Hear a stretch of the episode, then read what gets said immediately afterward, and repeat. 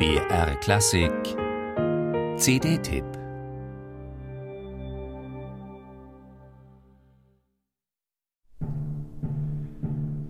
Für die Zeitgenossen war das wieder mal so eine verrückte Idee, eben typisch Beethoven. Sein Violinkonzert beginnt mit vier unbegleiteten, ganz leisen Paukenschlägen.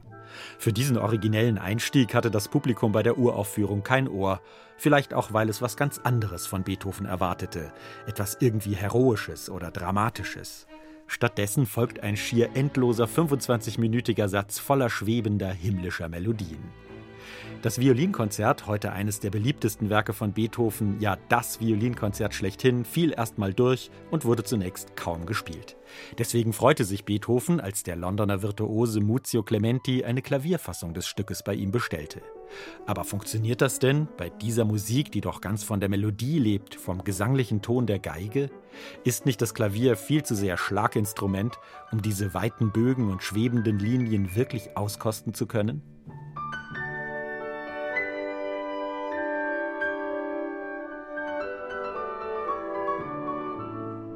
Darüber kann man natürlich streiten. Geiger rümpfen gewöhnlich die Nase über die Klavierfassung ihres Paradestücks.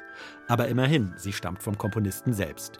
Und der war als Pianist der Meinung, dass man, Zitat, auf dem Klavier auch singen könne, sobald man nur fühlen kann. Der kroatische Pianist Dejan Lasic kann beides. Er ist ein echter Poet auf dem Klavier.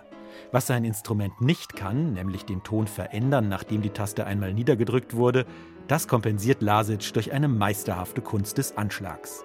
Er lässt das Klavier singen, fast wie eine Geige, aber nicht nur das, er kann auch meißeln und zupfen und hat schließlich auch ein paar Möglichkeiten parat, bei denen das Originalinstrument passen muss. Vielseitigkeit des Klaviers schöpft Beethoven in den eigens komponierten Kadenzen aus. Vollgriffige Akkorde und mächtige Klangentfaltungen sind Spezialitäten des Instruments. Hier haben die Pianisten gegenüber den Geigern die Nase vorn. Denn originale Kadenzen gibt es nur für die Klavierfassung. Und wieder hatte Beethoven dabei eine verrückte Idee. Mitten in der Solokadenz ergreift die Pauke das Wort und unterhält sich mit dem Klavier.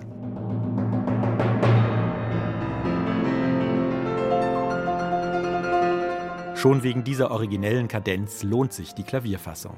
Ganz besonders in dieser exzellenten Einspielung, denn der kroatische Pianist Dejan Lasic gehört zu den Großmeistern auf seinem Instrument. Und er hat sich fantastische Partner ausgesucht. Das niederländische Kammerorchester unter Gordon Nikolic spielt wunderbar zupackend mit Biss und Attacke, schlankem Klang und großartigen Bläsersolisten.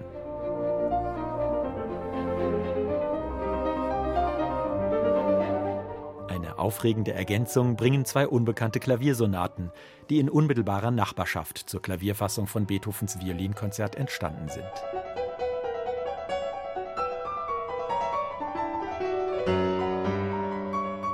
Die eine stammt von Muzio Clementi, der jene Klavierfassung in Auftrag gab, die andere von Clementis Schüler Johann Baptist Kramer.